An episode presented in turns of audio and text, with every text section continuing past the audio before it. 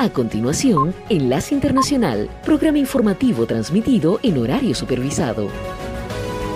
Esta es una producción internacional de Red Radial.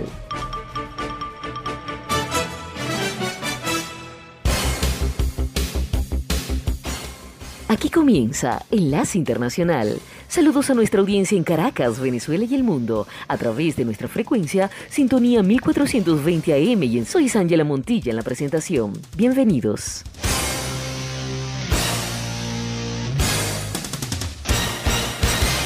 Enlace Internacional.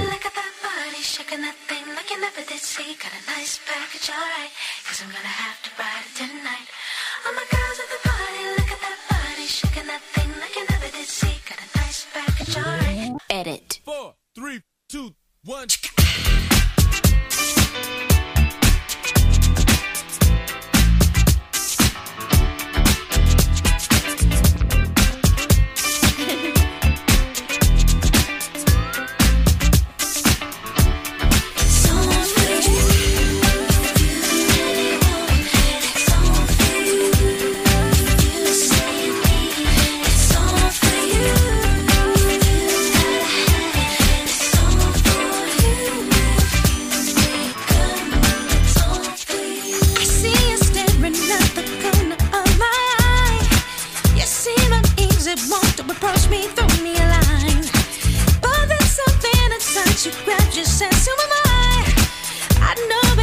quickly chosen.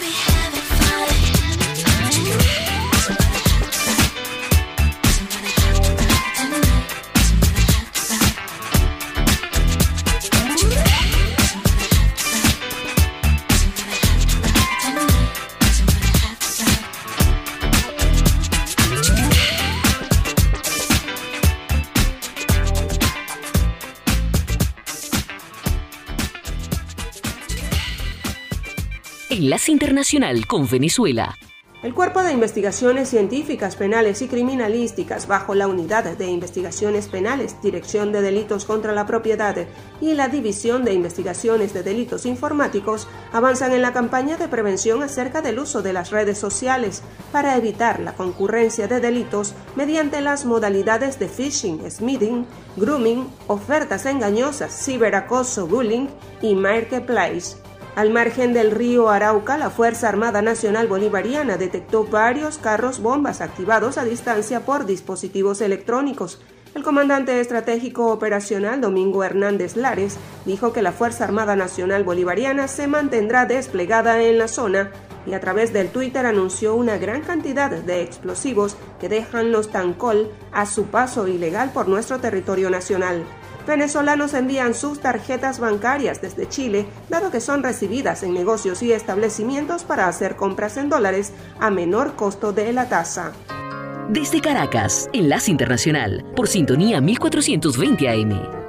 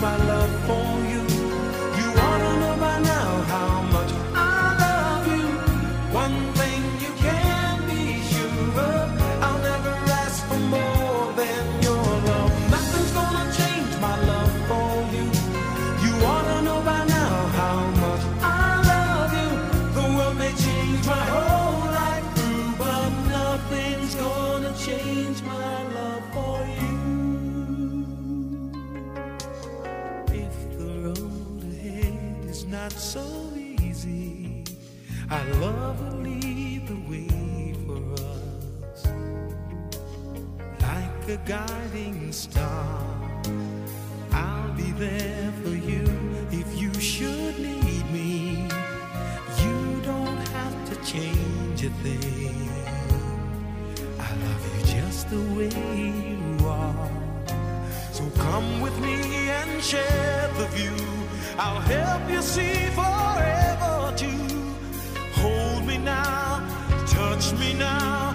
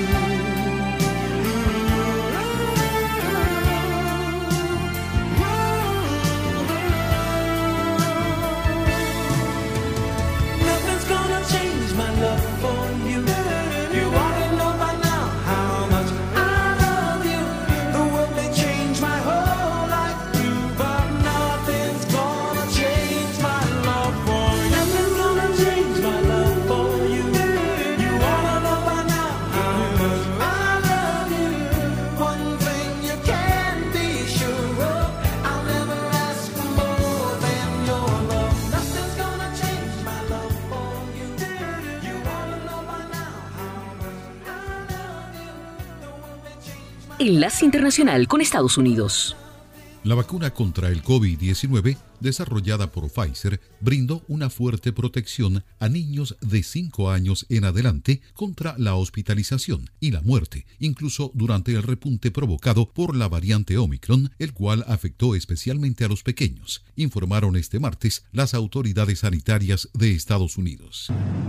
Los nuevos datos de los Centros para el Control y la Prevención de Enfermedades, CDC por sus siglas en inglés, se publicaron un día después de que un estudio realizado en niños de la ciudad de Nueva York dejara entrever que la vacuna podría no resultar tan efectiva entre los pequeños de 5 a 11 años como en los niños de mayor edad, especialmente para bloquear las infecciones más leves, destaca Associated Press.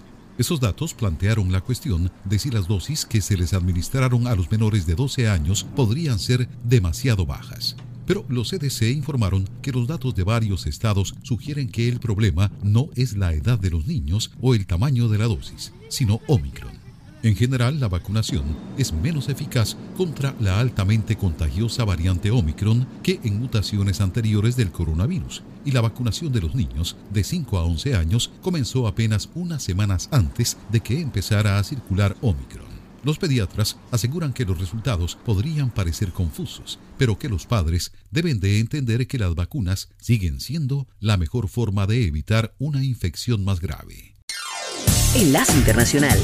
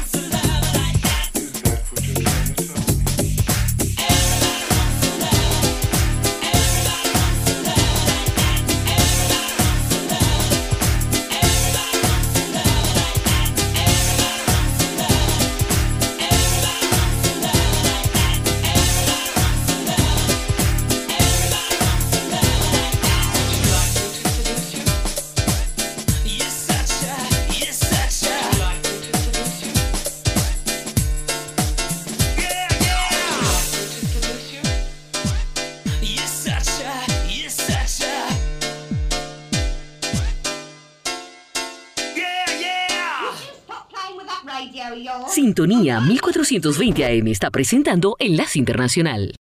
El secretario estadounidense de Estado Anthony Blinken denunció ante el Consejo de Derechos Humanos de las Naciones Unidas la hostilidad de la invasión rusa que en su avance en suelo ucraniano apunta a civiles inocentes, cometiendo graves violaciones del derecho internacional humanitario e incumpliendo los convenios actuales de los conflictos armados internacionales.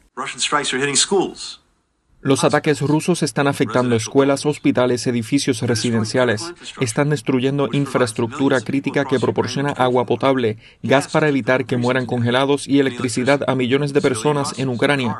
Se han bombardeado autobuses civiles, automóviles e incluso ambulancias. Rusia está haciendo esto todos los días en toda Ucrania. Además, Blinken destacó que el Kremlin también está intensificando la represión dentro de sus propias fronteras sobre la población rusa, donde incluso antes de la invasión ya cerró algunas organizaciones de derechos humanos, además de acosar, envenenar y encarcelar a activistas anticorrupción y opositores políticos. En la actualidad, ser periodista en Rusia significa enfrentar un desafío a la hora de ejercer tu profesión, mientras que los medios de comunicación están sujetos a la censura, señaló Blinken. Authorities reportedly have detained Según informes, las autoridades han detenido a miles de rusos que protestaban pacíficamente por las invasiones, así como a periodistas que cubrían las manifestaciones. Los funcionarios rusos emitieron una advertencia a la prensa del país de que cualquier informe que se refiera al asalto sería un ataque, una invasión o una declaración de guerra. En otras palabras, el que diga la verdad sufrirá el bloqueo y la multa de los medios de comunicación.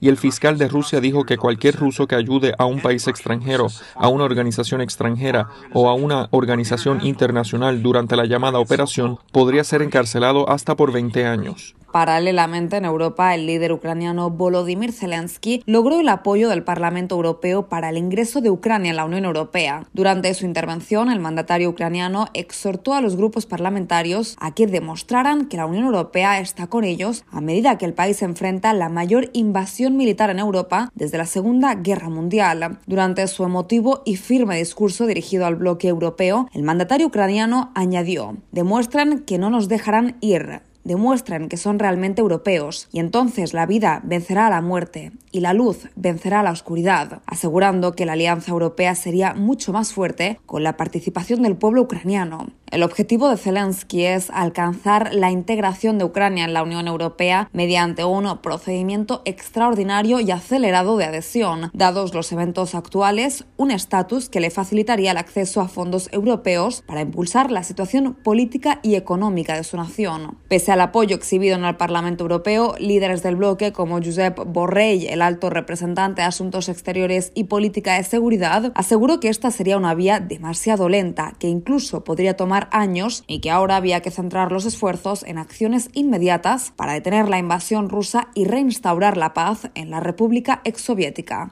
Enlace Internacional. Es una voz. Hay un rayo de luz que entró por mi ventana y me ha devuelto las ganas, me quita el dolor. Tu amor es uno de esos te cambian con un beso y te pone a volar. Mi pedazo de sol, la niña de mis ojos, tiene una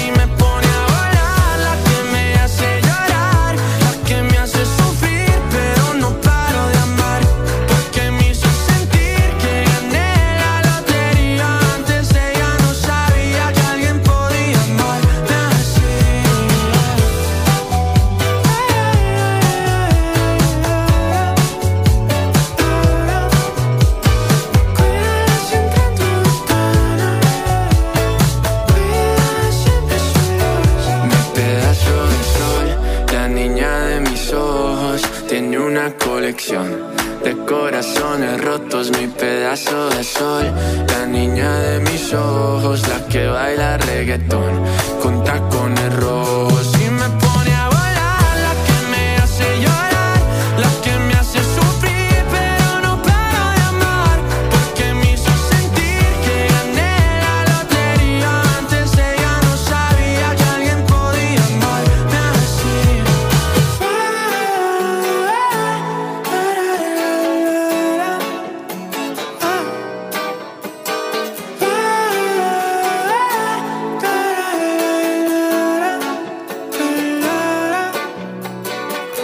Enlace Internacional con Radio Francia Internacional. Carmele Gallubo.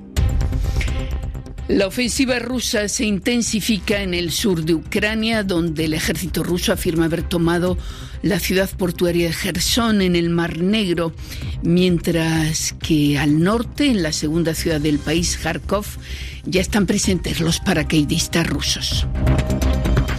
El presidente de Estados Unidos, Joe Biden, califica de dictador a su homólogo ruso, Vladimir Putin, y anuncia el cierre del espacio aéreo estadounidense a las compañías aéreas rusas. Y en este informativo hablaremos también del impacto de esta guerra para América Latina, en particular para sus productores de petróleo, y también eh, aludiremos al impacto que tiene la campaña electoral francesa en curso. Noticias en RFI en el séptimo día de guerra en Ucrania y después de intensos combates esta noche, el ejército ruso afirma que ha tomado la ciudad portuaria de Gerson en el Mar Negro cerca de la península de Crimea. Unos minutos antes de ese anuncio ruso, el alcalde de Gerson había declarado que la ciudad seguía bajo control ucraniano. Lo cierto es que la ofensiva rusa se está endureciendo en el sur, donde otro de los objetivos es otra ciudad portuaria, Mariupol. Paula Estañol.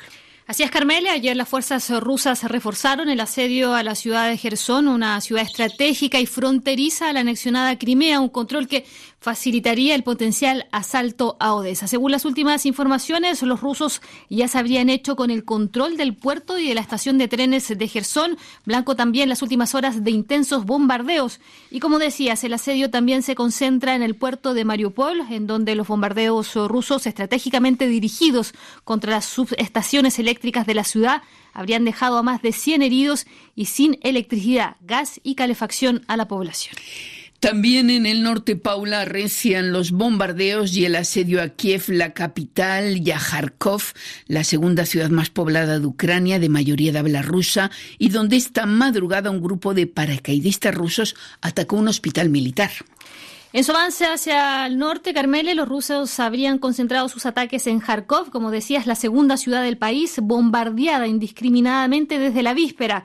Un ataque que, según las autoridades locales, se habría saldado con al menos 10 muertos y una decena de heridos. Datos que hay que tomar con precaución porque el balance podría ser aún mayor, según los testimonios eh, recogidos por RFI. Eh, hablan de una lluvia de misiles sobre blancos aleatorios, entre ellos civiles. Los rusos avanzan también en varios flancos, dibujando lo que parece ser su estrategia, consolidarse en el estratégico sur del país sin dejar de mirar a Kiev, la capital del país, cercada por un convoy militar que podría atacar en cualquier momento. Y ayer, blanco de ataques aéreos que derrumbaron la torre de televisión de la ciudad matando a cinco personas. Y en ese contexto bélico, Carmen, las autoridades rusas dicen estar dispuestas a volver a la mesa de negociaciones con Ucrania esta misma noche. Gracias, Paula, por esos últimos datos sobre el terreno. Y a medida que se intensifican los ataques, el número de desplazados internos se acelera. Según la Agencia de la ONU para los Refugiados, ACNUR, hay ya un millón de desplazados dentro del país y más de 670.000 han huido a los países vecinos de Ucrania, en particular a Polonia. ACNUR, que considera que Europa debe prepararse a una de sus mayores crisis de refugiados en el continente. María Jesús Vega, portavoz del ACNUR. La situación realmente es preocupante porque estamos viendo verdaderamente un ritmo de salidas que, de continuar así pues podría convertirse en, la mayor crisis de refugiados de Europa en lo que en lo que va de siglo. Nosotros estamos desde ACNUR movilizando recursos, no de ahora, sino desde hace ya varias semanas en previsión con, con diferentes escenarios echando eh, bueno pues una mano trabajando con los gobiernos de los países limítrofes que son eh, bueno pues los que están generosamente dejando esas fronteras abiertas para que puedan eh, pasar las personas refugiadas. Estamos hablando pues de Polonia de, Eslovaquia de Hungría de, Rumanía o, de Moldavia también hacia donde han ido cruzando pues el grupo más más numeroso de refugiados ucranianos Y en Washington, con ocasión del primer discurso de Joe Biden sobre el Estado de la Unión, el presidente estadounidense volvió a alzar el tono contra su homólogo ruso, Vladimir Putin, al que calificó de dictador y anunció que prohibirá el acceso de aviones rusos al espacio aéreo estadounidense, así como la creación de un cuerpo especial para investigar a los oligarcas rusos, lo que le valió los aplausos tanto de demócratas como de republicanos. Informa desde allí, desde Washington, Xavier Vila. En su primer discurso sobre el Estado de la Unión tras la pausa por el COVID, un Joe Biden sin máscara constató cómo la agresión rusa sobre Ucrania consiguió lo imposible, unir de forma inquebrantable a todos los miembros del Congreso estadounidense alrededor de una causa. Biden aludió a la determinación conjunta para que la libertad gane a la tiranía, en una muestra de unidad remarcable tras un año de rencor amargo entre el partido del presidente y la oposición republicana. En la batalla entre democracia y autocracia, las democracias han dado un paso adelante y el mundo está claramente escogiendo la paz y la seguridad. Esta es una prueba real. Va a tomar tiempo. Así que sigamos inspirándonos en la determinación férrea del pueblo ucraniano. Biden anunció el cierre del espacio aéreo estadounidense a los vuelos rusos y la puesta en circulación de 30 millones de barriles de petróleo de la reserva del país para atenuar el aumento del precio de los carburantes. En 62 minutos, el presidente basculó así entre la urgente realidad que supone la lucha entre democracia y autocracia, la necesidad de atenuar la inflación que castiga los bolsillos de sus conciudadanos, la fatiga por la dilatada presencia del coronavirus aquí y el hundimiento de su cuota de popularidad. Desde Washington para Radio Francia Internacional, Xavier Vilá. Y a propósito también de Estados Unidos, decir que el gigante de la tecnología Apple ha suspendido la venta de todos sus productos en Rusia y la petrolera ExxonMobil anuncia su desvinculación de proyectos en Rusia. Boeing se suma a las sanciones y suspende sus servicios de apoyo a aerolíneas rusas. Pero aislar a Rusia también tiene su costo para los occidentales y para el mundo en general. La guerra ha disparado los precios del petróleo y hay temores en cuanto al abastecimiento a medio plazo. Nuestra compañera Paola Ariza quiso saber precisamente cómo esto está afectando o puede afectar a América Latina y a sus productores de petróleo. Este es su informe. Varios analistas económicos coinciden en que algunos países de América Latina se beneficiarán de los altos precios de las materias primas en los mercados internacionales, como es el caso del petróleo, un resultado de la invasión de Rusia en Ucrania. El analista económico y profesor Mario Valencia explica las consecuencias para la región en materia energética que está dejando esta guerra. Pues las de corto plazo ya se están viendo, que es por una parte un incremento de los precios del petróleo y un incremento de los precios del carbón también. Y lo del carbón es importante porque la medida en que para Europa sea más difícil conseguir gas, va a tener que sustituir esa fuente de energía por otra que quizás quisiera abandonar y que ya tenía planes de abandonar, pero que va a ser difícil en medio de esta situación, que es el carbón. Entonces, la, la, consecuencia más inmediata es un incremento de precios de petróleo que está beneficiando a países que son exportadores si son capaces de mantener un ritmo de producción. Y por supuesto que otro tema aparte será también en las necesidades de gas, en la medida en que tanto Rusia como Ucrania eh, disminuyan la capacidad que tiene para exportar gas a Europa o, se tome la decisión política de no depender de estas fuentes de, de gas, Europa va a tener que hacer un esfuerzo por instalar más regasificadoras y esto, para estos países va a ser pues una oportunidad de aumentar sus exportaciones de gas. Por su parte, David Herrera, economista de la firma Acciones y Valores, resaltó el crecimiento de diferentes mercados latinoamericanos y la apreciación de algunas monedas como consecuencia de la alza del petróleo. Y lo que, y lo que generan estos nuevos precios son incrementos en las exportaciones eh, y un montón de externalidades positivas en la economía que por ende generan crecimiento económico de otros sectores. No necesariamente tiene que ser únicamente el sector petrolero, sino vía estas externalidades positivas eh, se estimulan otros sectores en la economía y en ese sentido se genera crecimiento económico y las monedas que vienen eh, fuertemente correlacionadas con los precios de las materias primas comienzan a apreciarse. Los precios del petróleo en el mundo se dispararon este martes para ubicarse por encima de los 100 dólares cuando las sanciones por la invasión a Ucrania ya afectan a las exportaciones rusas de oro negro. Rusia es el segundo mayor exportador de petróleo en el mundo y representa 40% de las importaciones anuales de gas natural de la Unión Europea. Era pues el informe de nuestra compañera Paola Ariza y la onda expansiva de esa guerra en Ucrania afecta también de lleno a la campaña electoral aquí en Francia. La extrema derecha, en particular el partido de Eric Zemmour, retrocede en las intenciones de voto por su apoyo hasta hace poco a Vladimir Putin y a su versión de la historia. Por el contrario, está afianzando la figura del presidente Emmanuel Macron, aunque su postura es relativamente incómoda entre la presidencia presidencia y la candidatura a la elección presidencial de abril. Natalia Olivares. A 40 días de los comicios, el presidente francés estaría buscando un espacio para poder presentarse como candidato a las presidenciales. La ley indica que el casi candidato tiene como plazo el próximo viernes para declararse. En una condena general de Francia contra la acción militar de Moscú, dos candidatos fueron criticados fuertemente por haber mantenido una relación cercana con Vladimir Putin. Es el caso de la candidata de extrema derecha Marine Le Pen y el candidato de extrema izquierda Jean-Luc Mélenchon, quien además en pleno debate parlamentario criticó el envío de armas de París a los ucranianos.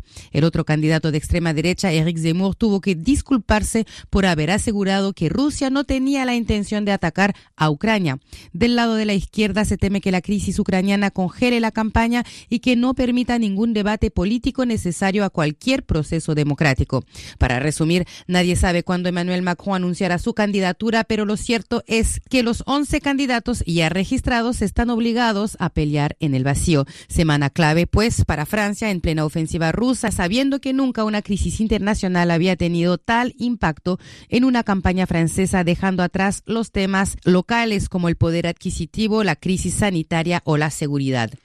Gracias, Natalia Olivares. Y añadir una última hora, el presidente Emmanuel Macron anuncia que se expresará esta noche por televisión sobre esa guerra en Ucrania. Y para terminar, dos pinceladas de la actualidad internacional. En Hong Kong los ciudadanos se preparan a un eventual confinamiento de la ciudad.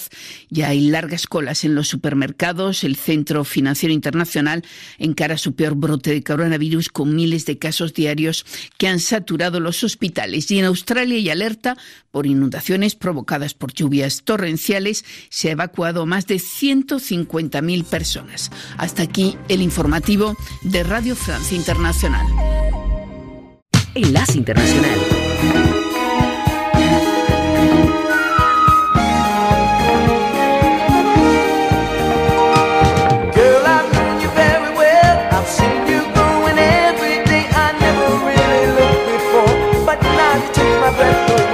Suddenly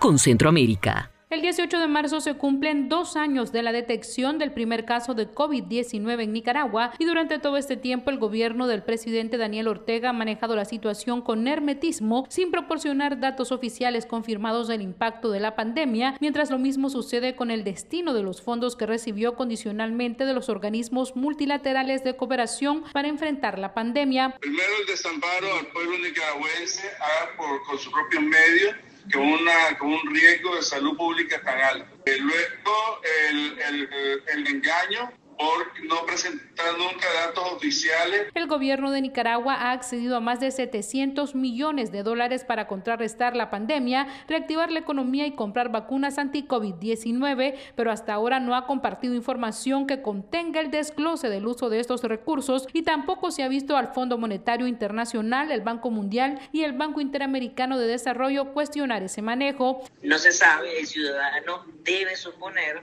el ciudadano debe hacer de cuenta y caso que se están usando bien. De eso no hay certeza. A criterio de los especialistas, tanto el gobierno como los organismos multilaterales tienen la obligación de responder y explicar el destino y uso de los recursos porque se trata de fondos de la comunidad internacional. Enlace Internacional.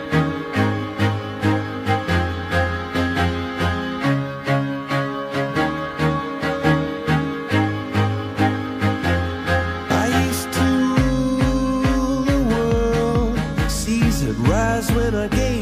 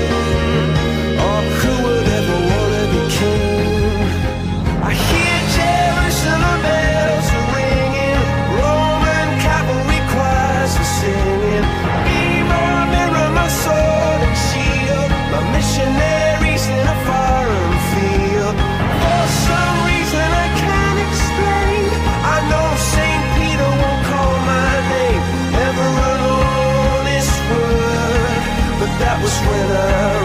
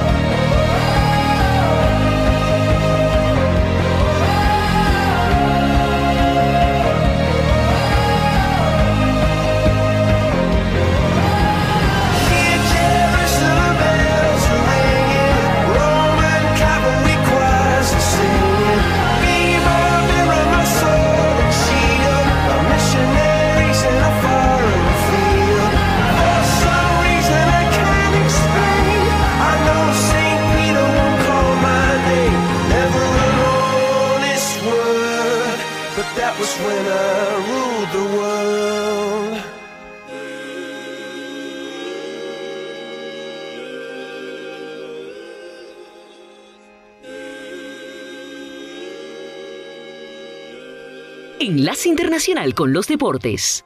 La Copa Libertadores de América ya tiene los tres primeros clasificados a la fase número 3. Son ellos Everton de Chile que perdió con Monagas 1 a 0, pero que en la ida ganó 3 a 0 y por diferencia de gol está clasificado. Strongest de Bolivia dio la sorpresa y también por diferencia de gol derrotó en su cancha 3 a 0 a Plaza Colonia de Uruguay quien había ganado en la ida 2 goles por 0.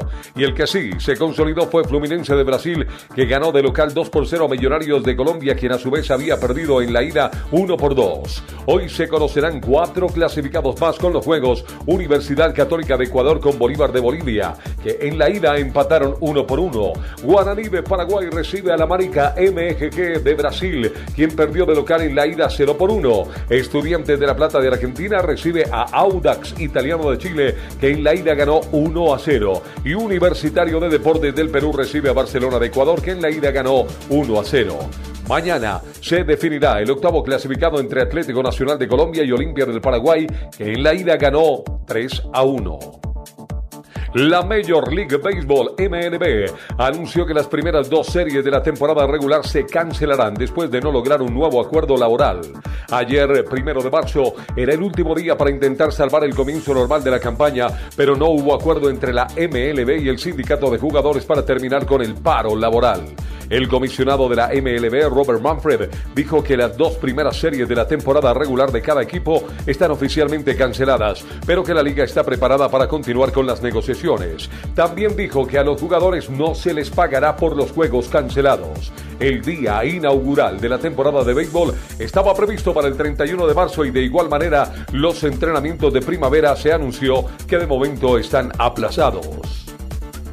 A medida que Rusia continúa con su invasión a Ucrania, varias organizaciones deportivas internacionales han comenzado a imponer sanciones al país y a sus atletas. Ayer el Consejo Mundial de Atletismo anunció nuevas sanciones que prohíben a todos los atletas de Rusia y Bielorrusia a competir en eventos de la Serie Mundial de Atletismo con efecto inmediato.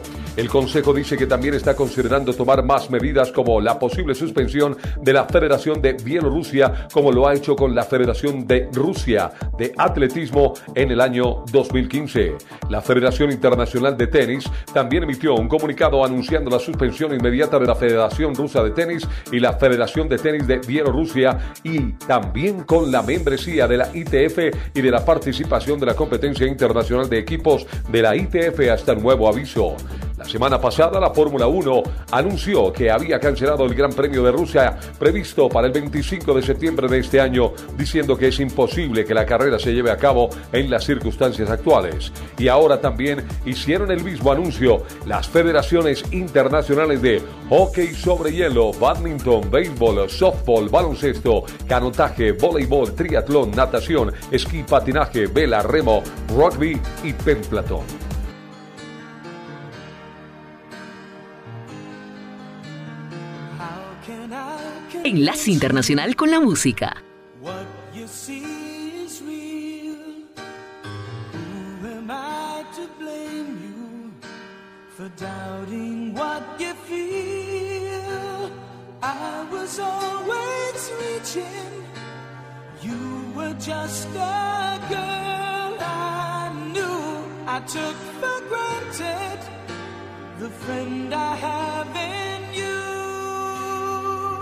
I was living for a dream, loving for a moment, taking on the world.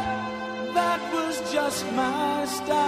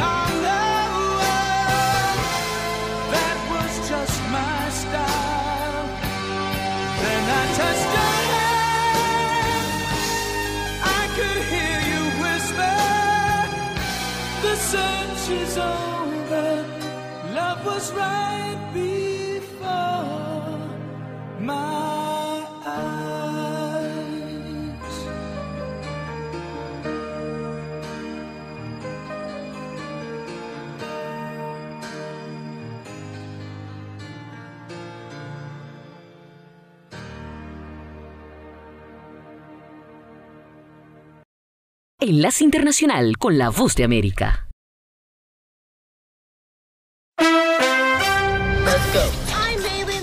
Walt Disney suspendió el estreno en Rusia de la película Turning Red de Pixar Animation Studios debido a lo que dijo es la invasión no provocada a Ucrania y la trágica crisis humanitaria. Al cierre de esta emisión, la película The Batman sería estrenada en Rusia el 3 de marzo, pero esa película es de Warner Brothers. Hablando de Disney, Encanto es una de las nominadas a Mejor Película por la Asociación Latina de Periodistas de Entretenimiento en Estados Unidos. Lin Manuel Miranda recibió siete nominaciones, entre ellas por tres canciones de la banda sonora de Encanto, Dos Uruguitas, Surface Pressure y We Don't Talk About Bruno. West Side Story de Spielberg tiene 13 nominaciones y Penélope Cruz está nominada a Mejor Actriz por Madres Paralelas. Los ganadores seleccionados por la Latino Entertainment Journalists Association serán anunciados en las redes sociales el domingo 6 de marzo a las 3 pm hora de Nueva York. La película Coda, acrónimo que significa hijo o hija de adultos sordos, ganó el principal premio cinematográfico del Screen Actors Guild, el sindicato de actores de la pantalla. La película trata sobre una chica que persigue el sueño de convertirse en cantante. En Coda trabajan los actores sordos Marley Madeline y Troy Kotsur como padres de la joven interpretada por Emilia Jones. Nos vamos ahora a marzo de 1983 cuando Michael Jackson estrena Beat It de su álbum Thriller.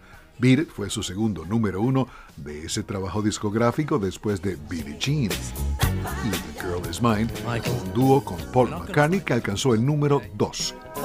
Beat It y Billie Jean fueron escritas por Michael Jackson. Marzo de 1976 Carpenters conquistan la cima de la cartelera adulto contemporáneo de la revista Billboard con There's a Kind of Hush All Over the World, una versión del éxito de Herman's Hermits. La canción alcanzó el número 12 en la lista de las Hot 100. En marzo de 1988, Louis Armstrong debuta con What a Wonderful World, una reedición de su sencillo de 20 años antes que se volvió a presentar a un nuevo público, una nueva audiencia a través de la película protagonizada por Robin Williams. Satchmo pertenece al Salón de la Fama del Rock and Roll.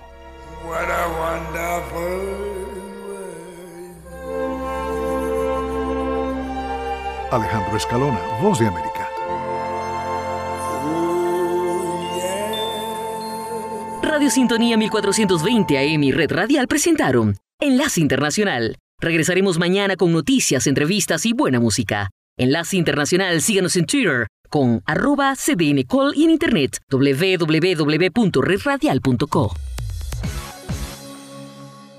Este programa también puede escucharse como podcast en Spotify, Apple Podcast, Google Podcast o en nuestra página web www.redradial.co. Búscanos en tu plataforma preferida de podcast como Red Radial.